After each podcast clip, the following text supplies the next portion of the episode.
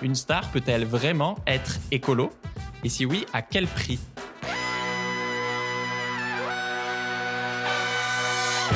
Bienvenue dans Soif de Sens, des histoires d'humains qui changent le monde. Chaque semaine, je reçois un invité écolo, féministe ou solidaire pour t'aider à incarner le changement et te redonner foi en l'humanité. Et aujourd'hui, on accueille l'actrice Lucie Lucas. Salut Lucie Salut Pierre, comment vas-tu? Très bien, merci et toi? Oui, ça va très bien, je suis ravie d'être là. Ah oui, il paraît que tu écoutes le podcast, donc je suis trop heureux. Moi aussi, du coup, très flatté. Alors, je te présente en 10 secondes. Tu es la tête d'affiche de la série Clem qui cartonne sur TF1 depuis 10 ans. Tu as participé à Danse avec les stars. Bref, tu es ce qu'on appelle une star. Mais tu as une autre facette. Tu es aussi militante écolo. Tu gères ta propre ferme bio en Bretagne et tu participes à énormément d'actions militantes en ligne et sur les réseaux où tu sensibilises euh, des millions de personnes. Mais avant de parler du sujet du jour, la pureté militante, on va parler de ton histoire. Moi, je t'ai pas découverte par TF1, je regarde pas la télé, mais par ton engagement écolo pour les Ouïghours, pour une agriculture paysanne avec la primaire.org, etc. Et tout au début, bien snob que j'étais, euh, je te connaissais pas du tout, je me disais, allez, encore une actrice euh, un peu superficielle qui surfe sur la mode de, l'écologie, euh, qui va faire deux, trois postes euh, pour sauver les pandas, et, et tant mieux, mais ça ira pas plus loin. Et c'est seulement quand j'ai commencé à te suivre de plus près que bah, ça m'a clairement remis à ma place. Euh, et j'étais tellement content d'avoir tort et j'ai été vraiment impressionné par euh, ton engagement. Et j'ai surtout mieux compris pourquoi euh, tu étais aussi engagé, notamment quand tu as raconté ton enfance bercée d'écologie au, au, micro de, de, de, Chloé du podcast euh, Nouveau Modèle euh, que qu'on salue.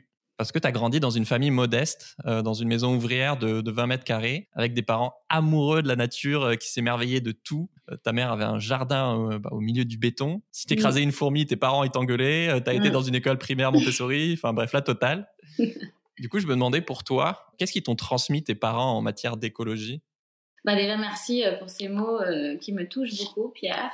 Mes parents, c'est rigolo parce que ils employaient jamais le mot écologie. Enfin, c'était juste quelque chose de très naturel pour eux. Cet amour de la beauté, c'est quelque chose qui m'a enseigné, mais vraiment toute petite, petite, et vraiment de la beauté. Je parle même pas de la nature, de voir chez l'autre ce qu'il y a de beau. Ma maman, elle était styliste et elle faisait des robes de mariée uniques et sur mesure. Et en fait, elle- ce qui l'intéressait, c'était euh, c'était de permettre à la mariée vraiment de se sentir plus belle que jamais. Et donc, elle, pour elle, c'était pas un compliment quand on lui disait que la robe était trop belle. Ce qu'elle voulait, c'était qu'on dise que la mariée était trop belle. Voilà, son, son but, c'était vraiment de, de montrer à toutes les femmes qui croisaient son chemin qu'elles avaient des, des, des choses magnifiques en elles, à la fois de dans la personnalité et dans leur physique, et de mettre en valeur ces choses, en fait. Et puis mon papa, lui, c'était plus euh, justement du côté de la nature. C'était quelqu'un qui était passionné par les sciences et très cartésien, mais néanmoins, il était euh, fasciné par la beauté de la nature, par un, paysage, un coucher de soleil, une feuille euh, d'automne. Et il m'a beaucoup sensibilisé à la complexité de la nature. Il m'a beaucoup invité à faire preuve d'humilité devant euh, ouais cette complexité. Il me disait, tu vois, on, a beau euh, savoir faire tellement de choses euh, technologiques, ben ça, on n'est pas capable de le reproduire. Regarde comme c'est fait, c'est incroyable. Mais mais qui a pu penser à, mettre en place de tels mécanismes? Et c'est vrai qu'ils m'ont aussi beaucoup appris à, à, ne pas hiérarchiser en fait les êtres vivants, tous les animaux, les plantes, et donc à me dire en effet que la fourmi avait autant de valeur que, que l'éléphant. Et c'est vrai que si je respectais pas les animaux autour de moi je, ou les gens, je, je me faisais gronder très fort. Que, euh, ouais, je, je, suis fière de cette éducation aujourd'hui qu'ils m'ont transmis. Et pour finir, ils m'ont vraiment incité à, à, observer, en fait, à rester à ma place, à pas coloniser, euh, à faire très attention quand j'allais euh, dans un milieu sauvage ou quoi, à pas laisser euh, de déchets, d'empreintes, à pas euh, quand si je soulève un rocher pour voir ce qu'il y a en dessous euh, au bord de la plage, il faut que je le remette exactement de la même façon et que je dérange pas euh, tous les tous les petits habitants qui sont autour. C'était vraiment très important pour eux, mes frères et moi, qu'on n'ait pas un, un, comportement colonialiste en fait vis-à-vis -vis de, de, de notre environnement. Mais encore une fois, euh, jamais le mot écologie n'était utilisé à la maison. trop intéressant. J'ai trop envie d'être euh, ton frère, en fait. bah merci, je leur dirai. Mais je vous aime, ma famille, hein, je vous jure. Une fois adulte, tu deviens mannequin puis actrice et très vite, euh, tu deviens mmh. le rôle principal de cette série à succès sur TF1 qui dure depuis 10 ans. Donc c'est vraiment un gros carton. Qui 12 ans même. Clem. 12 ans. Mmh. Mais en grandissant, euh, tu racontes que tu as un peu oublié l'écologie euh, que t'ont transmise tes parents euh, jusqu'à ce que tu deviennes mère Et là, tu commences à changer beaucoup de choses, notamment sur tes tournages, où tu milites pour que vous ayez des vêtements éthiques, du maquillage bio, euh, des cheveux coiffés calo et pas des produits chimiques, des voitures électriques sur les, tournages, etc. Tu peux nous raconter ce, déclic de mère et ensuite comment ça t'a amené à rendre les tournages plus écolos? Bah, déjà, c'est vrai que moi, à l'adolescence, euh, je vivais dans un. Donc, il y avait le jardin de ma maman, mais sinon, j'évoluais dans un milieu très, très urbain, la banlieue parisienne. Et donc l'accès à la nature, clairement, on l'avait pas. Et c'est vrai qu'à cet âge-là, on est un peu moins passionné par les discours de nos parents. Donc euh, donc c'est vrai que je, m'étais un peu détachée de la nature. Et par contre, je m'étais beaucoup intéressée. Euh, bah, je voyais qu'il y avait de plus en plus de gens qui dormaient dans la rue. Je voyais qu'il y avait des bidonvilles qui étaient en train de se créer, alors que pour moi, c'était quelque chose qui était fini, euh, que ça n'existerait plus. Et je voyais qu'il y avait beaucoup d'injustices sociales qui prenaient énormément de place dans notre société. Et ça me choquait profondément. Donc c'est pour ça que je me suis un peu détachée de la nature en me disant, ben, je suis désolée pour elle, qu'on la, la massacre, vraiment ça me fait mal, mais, euh, mais en fait là il y a une urgence, il y a les humains, on est en train de, crever et de s'entretuer et ça va pas. Et, ça, la priorité, l'urgence, elle est là.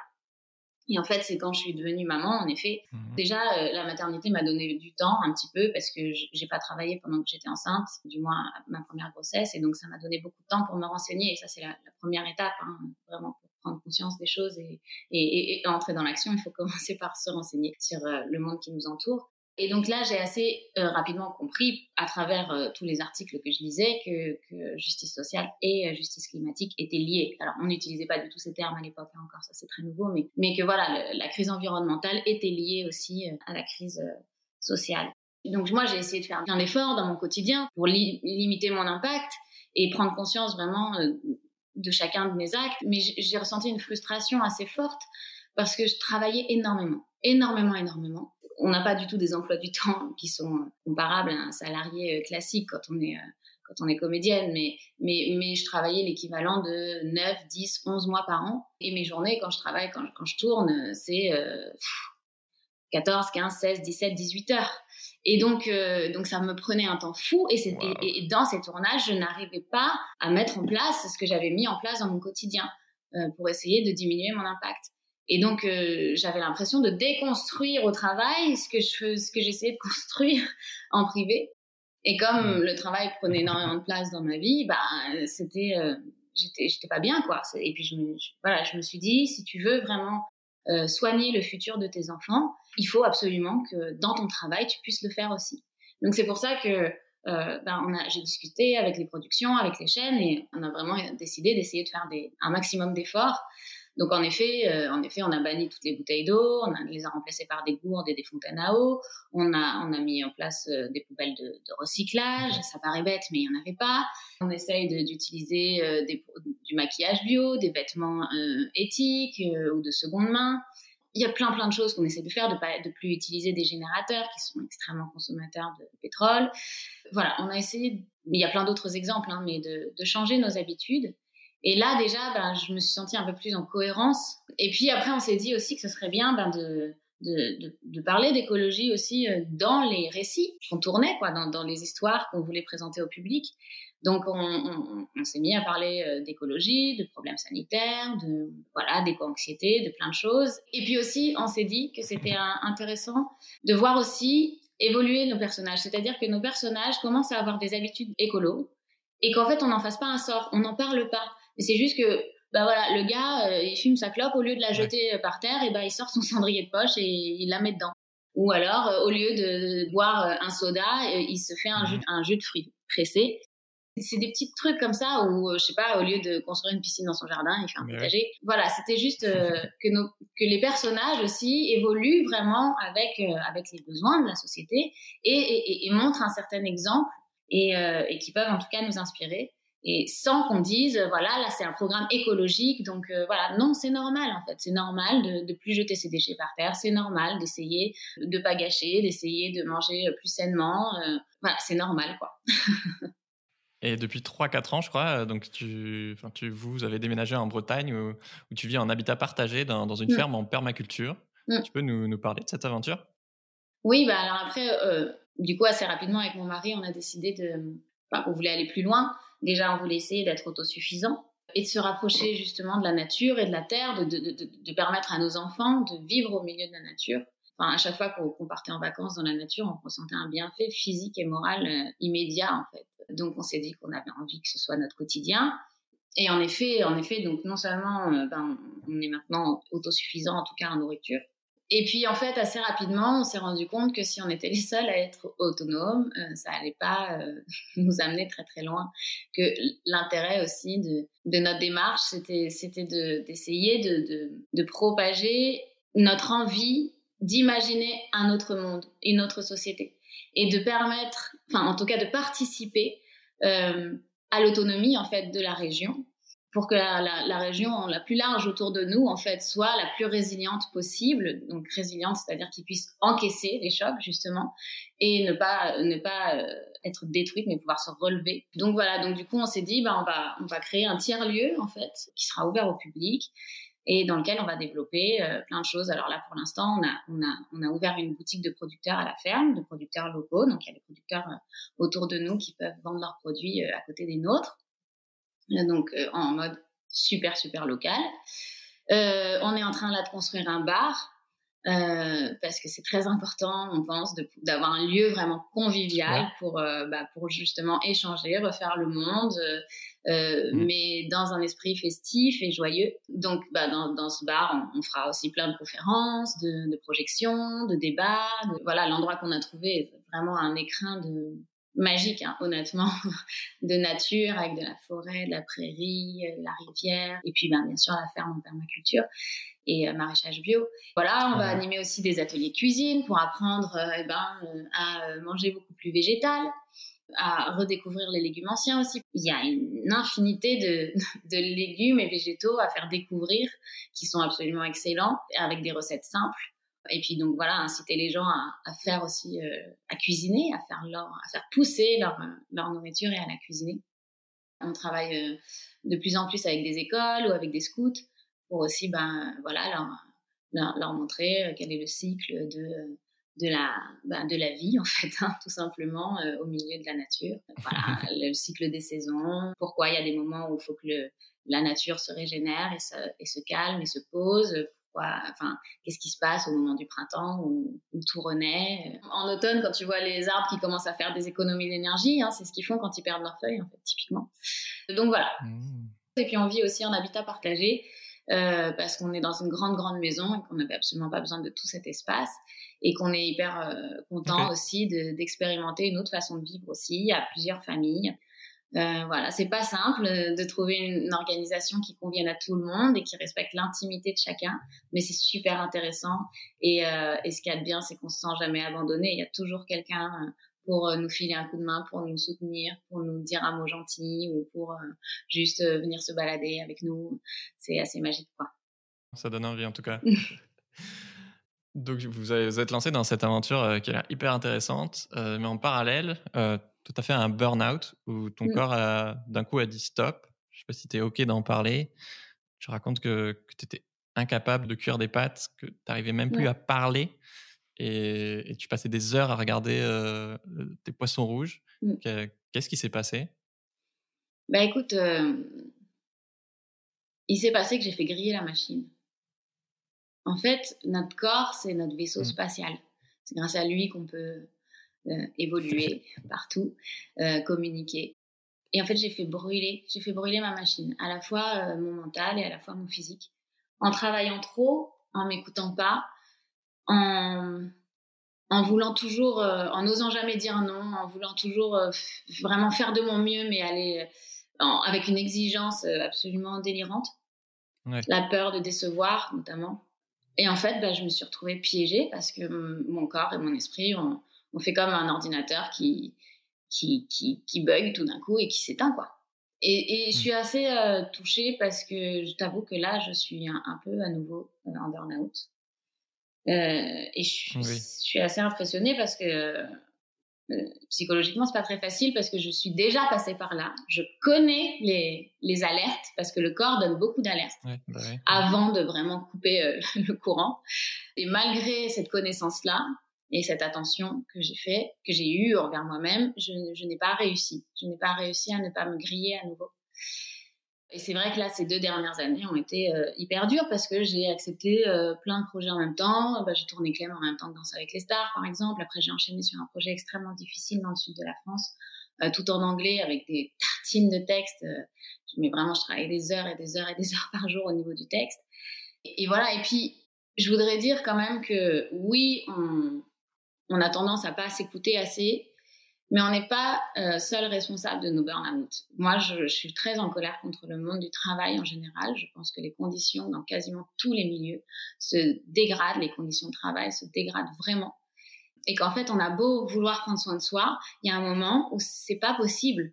Euh, voilà, quand on nous donne des horaires intenables, quand on doit dormir que 3-4 heures par nuit pendant des mois, quand euh, on peut pas manger équilibré parce qu'on n'a pas le temps, eh ben, en fait, c'est plus une question de volonté, c'est que quand, quand, quand notre employeur nous, demande trop, ben, on craque. Euh, voilà, c'est à moins de dire, ben, non, tant pis, j'arrête. Mais euh, jusqu'à preuve du contraire, pour l'instant, quand même, la plupart des gens ont besoin de travailler. Donc, il y a vraiment un problème, moi, je trouve, dans le système travail lui-même.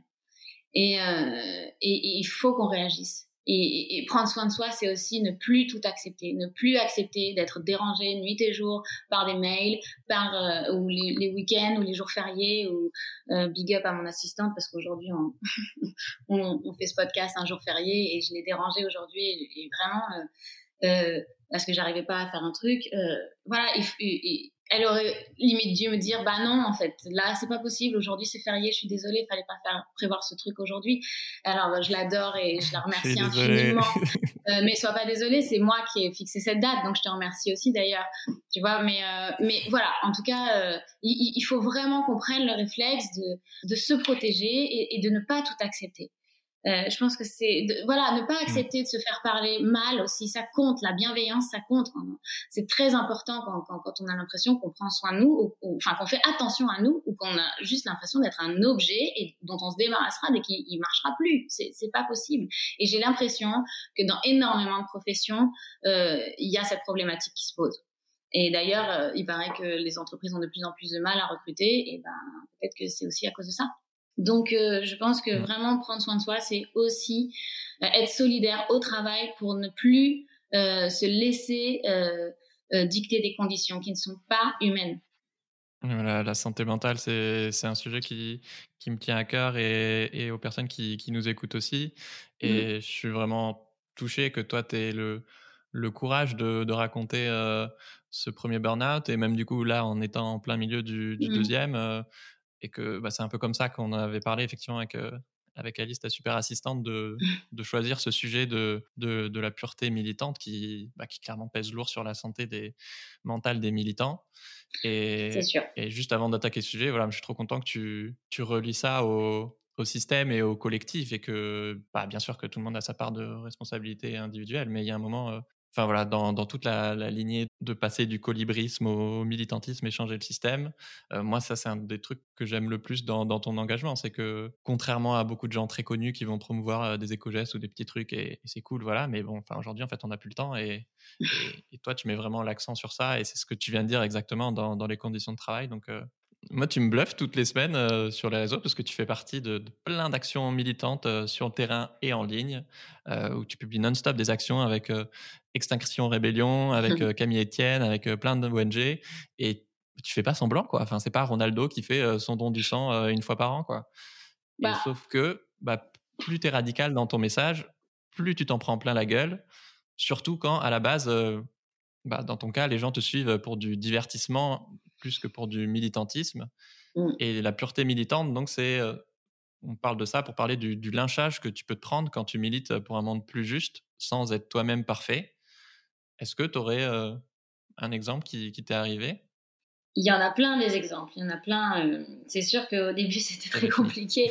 moi, moi c'est vrai que bah, de, donc, depuis, ça fait 12 ans, hein, ma fille est née à 12 ans, donc ça fait 12 ans que euh, d'abord j'ai une notoriété publique et que, ah oui. et que j'ai envie de, de, parler des choses qui me tiennent à cœur, des problèmes environnementaux et sociaux, et démocratiques aussi d'ailleurs. Au début, je perdais énormément, énormément de followers, c'était hallucinant. À chaque fois que je parlais d'écologie. Oui, tu disais moins de 1000 followers euh, dès que tu faisais un post. Oh, ouais, et encore, hein, parfois c'était plus, c'était vraiment hémorragique. Mais il y, a, bah, y a par exemple ce poste que j'avais fait pour, c'était pour la marche des libertés contre les lois liberticides. Et donc j'avais, j'étais très fâchée à l'époque.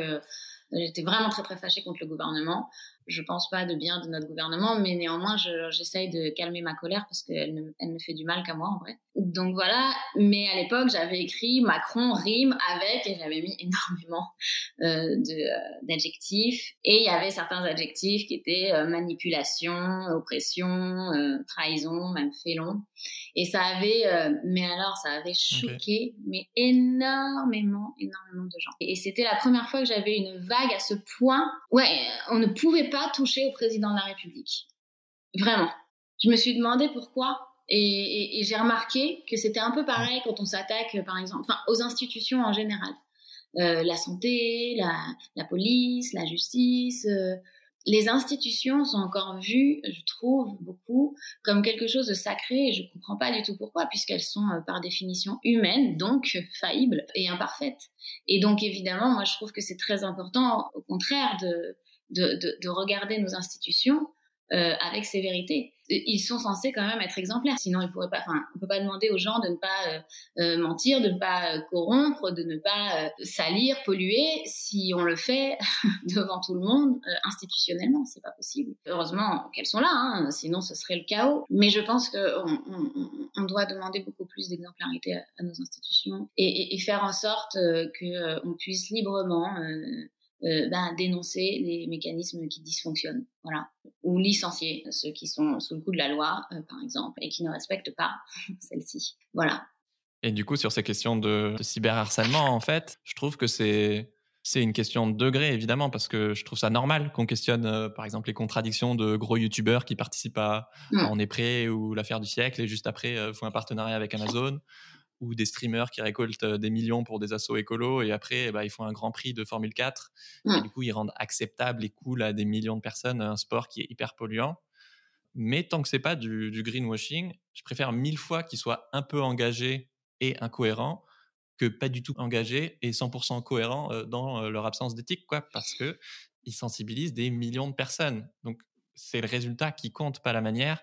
Et si on attend tous d'être parfaits, il se passera jamais rien. Et ça n'empêche pas de les encourager et en même temps de mettre en avant euh, les limites, les incohérences, mais respectueusement.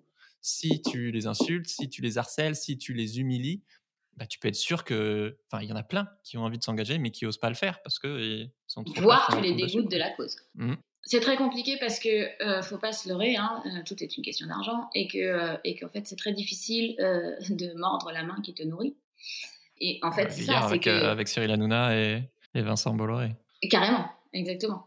Tous ces influenceurs, ils, ils, vivent à travers les partenariats qu'ils ont. Or, il y a très peu d'entreprises qui sont éthiques et les entreprises éthiques bah, ont moins d'argent en général euh, que les autres. Euh, en tout cas, euh, j'espère que cette tendance va s'inverser, mais pour l'instant, c'est encore comme ça. Donc, comment on fait?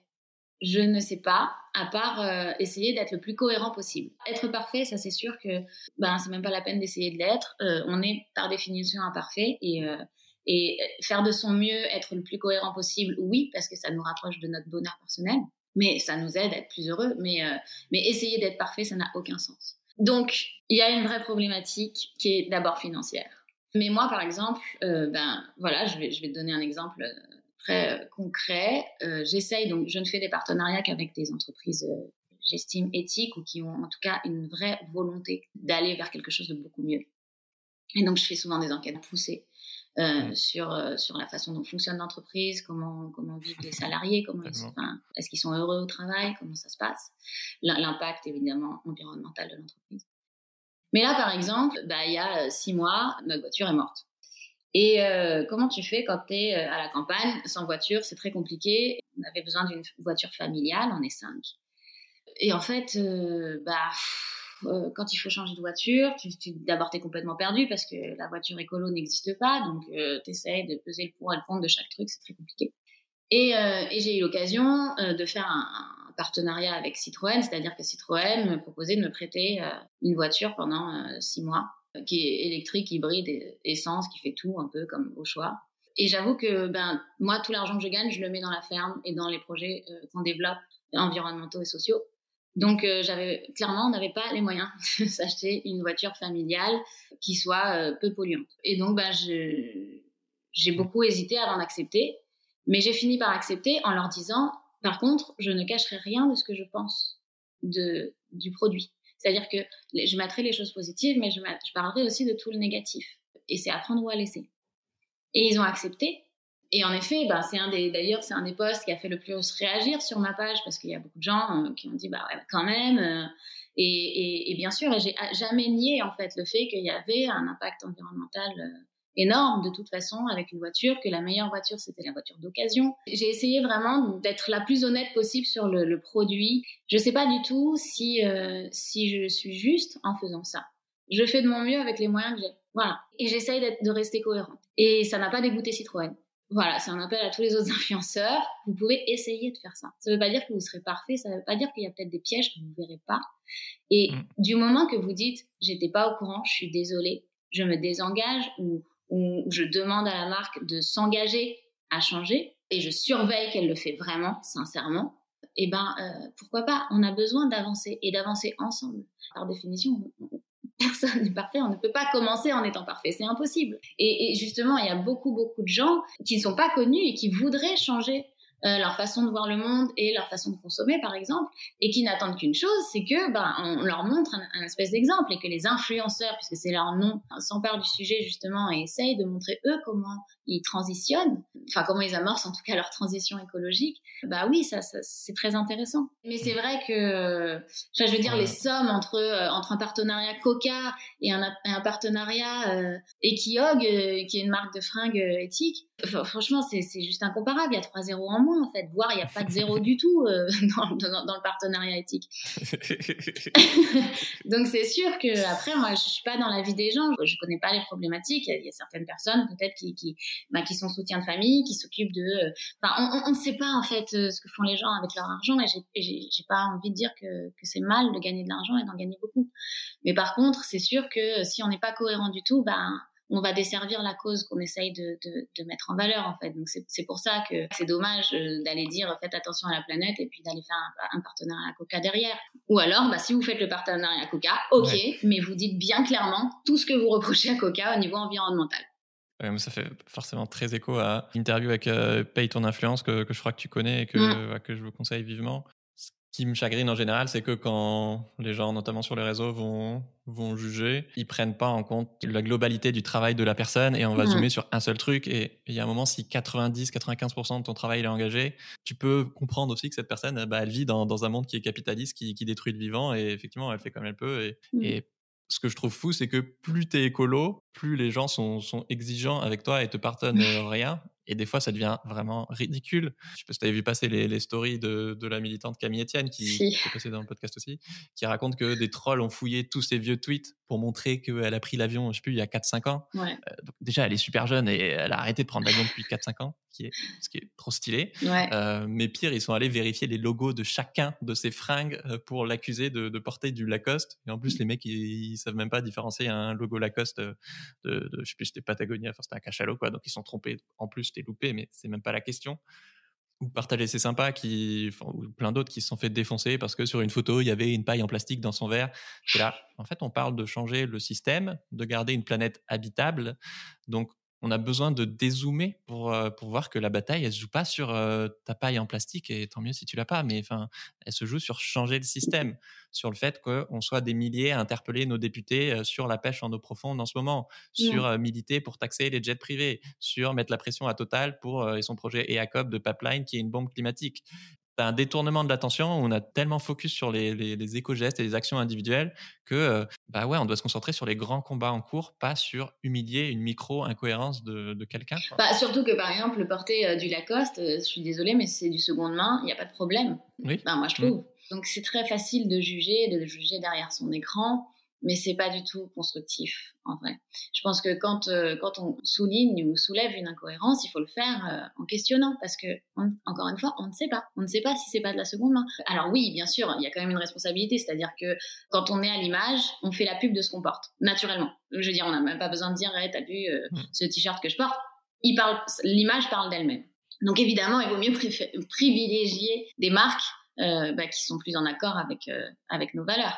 Et dans le cas de Camille, en plus, c'était pas du tout du Lacoste, c'était une marque éthique, donc c'était vraiment n'importe quoi ce truc. C'est pour ça que les gens qui sont bienveillants et positifs, vraiment, s'il vous plaît, manifestez-vous. Manifestez-vous, encouragez, parce que euh, les langues de vipère, il y en aura toujours, des gens pour juger les autres, euh, il y en aura toujours. Et, et c'est pas grave en fait si c'est noyé dans la masse de la bienveillance, du soutien, du questionnement constructif. Et je sais que souvent les gens bienveillants sont un peu timides, mais en fait, vous avez vraiment une grande utilité, et notamment sur les réseaux sociaux. Il faut vous entendre, il faut vous exprimer. Moi, je vois par exemple je sais pas pourquoi, la semaine dernière, je me suis mise à, quand je vois un article de BFM passer, je regarde les commentaires. Mais c'est hallucinant, c'est 100% de commentaires haineux. À chaque fois. Il n'y a pas quelqu'un qui vient mettre un petit peu de lumière, de douceur, de, temporisation euh, là-dedans. Et eh ben, en fait, tant qu'on vivra dans un monde comme ça où, ceux qui, qui dénigrent prennent toute la place, ben, on verra pas la lumière, alors qu'elle est là elle est là. Et on avance vraiment de façon euh, euh, spectaculaire, spectaculaire. Euh, on se rend pas compte, mais moi, voilà, il y a cinq ans, j'étais désespérée parce que je me disais, mais je, parle dans le vide. Les, médias ne reprennent jamais, jamais rien de ce que je peux dire sur l'écologie ou, la justice sociale les articles que moi je lis ne sont jamais relayés. Donc j'étais désespérée parce que parce que je me disais mais vraiment l'écologie devrait être au, cœur de notre système politique. Et en fait, il est complètement marginalisé et je ne voyais pas d'espoir.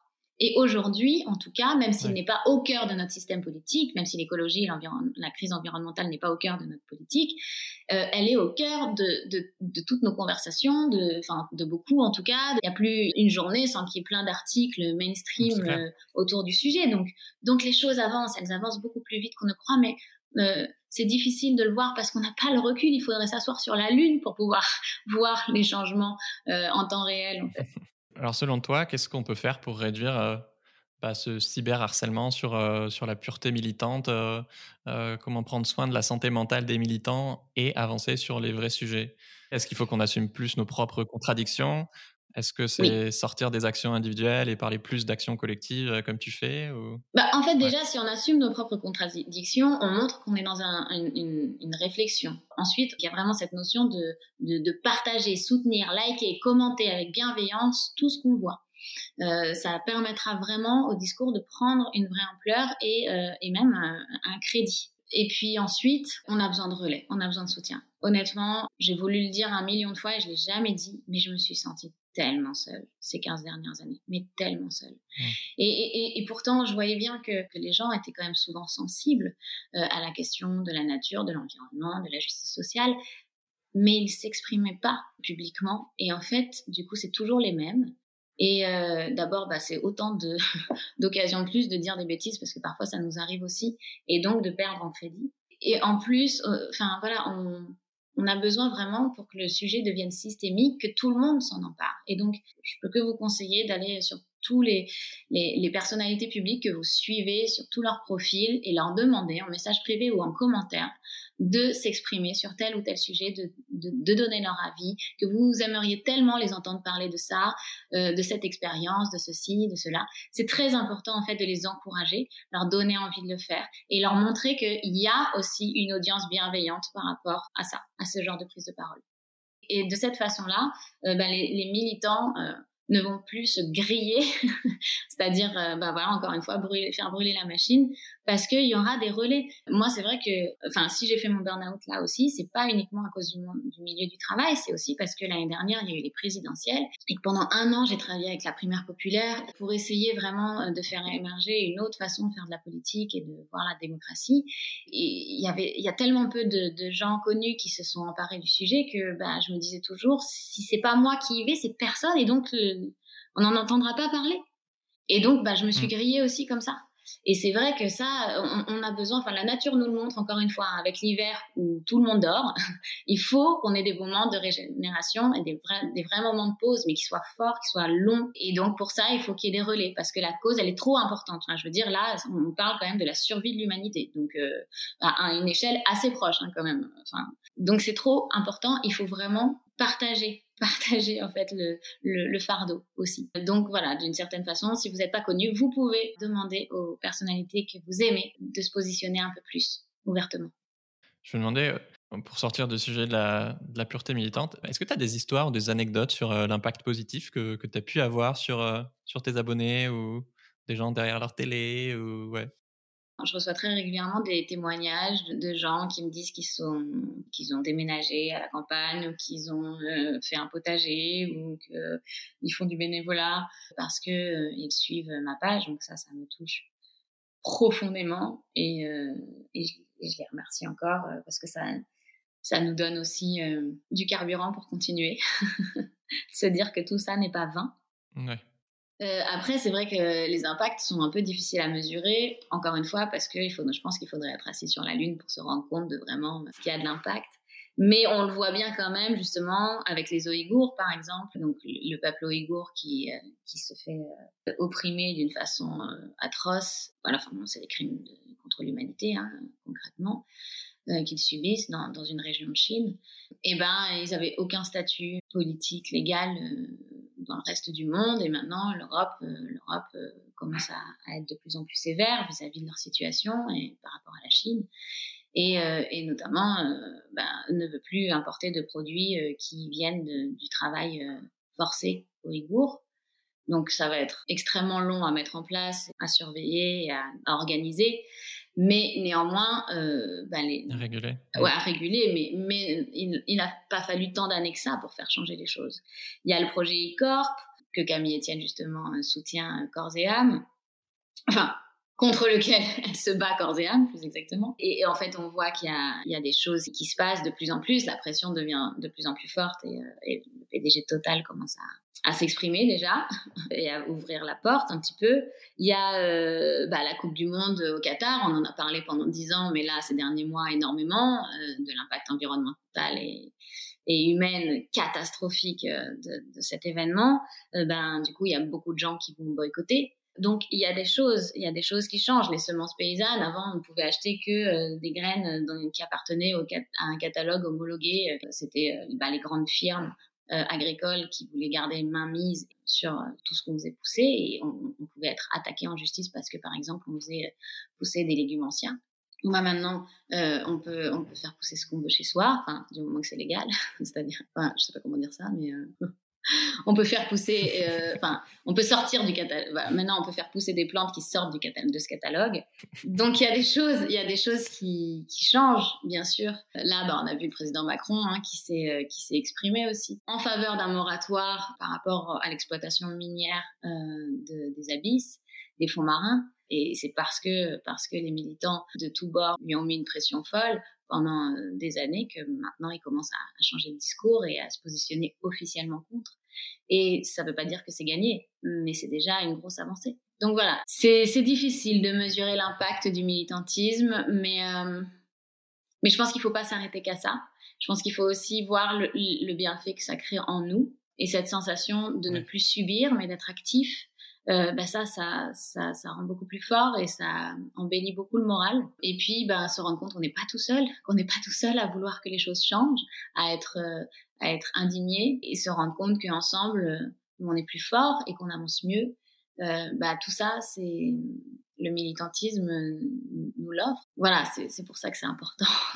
Moi, je trouve, j'en ai besoin dans ma vie pour mon, mon bonheur et mon équilibre. J'ai absolument besoin de sortir de mon petit camp à, soi et de, et de, partager avec le reste du monde, ça c'est sûr. je pense qu'il y a plein de gens qui en ont besoin, mais, mais qui ne le savent pas. Oui, aussi. Ils se sentiraient beaucoup plus alignés s'ils si, mmh. s'engageaient. C'est sûr. L'émission s'appelle Soif de sens. On va parler un peu de ta quête de sens, Lucie. Mmh Toi, qu'est-ce qui donne du sens à ta vie? Vaste question. ça change régulièrement. Tu vois, là, je, viens de perdre un oncle qui m'était très cher. Et j'avais oublié. Je suis désolée. Merci. Et j'avais oublié à quel point. En fait, moi, c'est vrai que ça faisait euh, justement 2-3 ans que je n'arrêtais pas de me plaindre que la vie c'était trop dur. Que c'était vraiment trop dur. Que ça faisait trop mal dans la chair, dans le moral. Et que vraiment, il y avait des moments où je me disais, mais qu'est-ce que je fais là? Et en fait, d'avoir. Euh, côtoyer la mort d'aussi près par, euh, par celle de mon oncle, euh, ça m'a fait un électrochoc. Maintenant, quand, quand rien que dans ma douche, quand je, je sens l'eau couler sur mon corps, je suis là, oh là là, mais c'est trop bien, j'ai un corps, j'ai un corps, c'est bon. et donc en fait, ça, ce que je veux dire, c'est que euh, j'essaye vraiment de, de m'attacher à, à toutes les petites sensations agréables, à tous les petits bonheurs, à tout ce qui peut faire rayonner mon cœur et sourire mon visage. Je pense qu'on oublie à quel point euh, chaque seconde qu'on vit est précieuse et a de la magie à offrir, même dans la grande difficulté.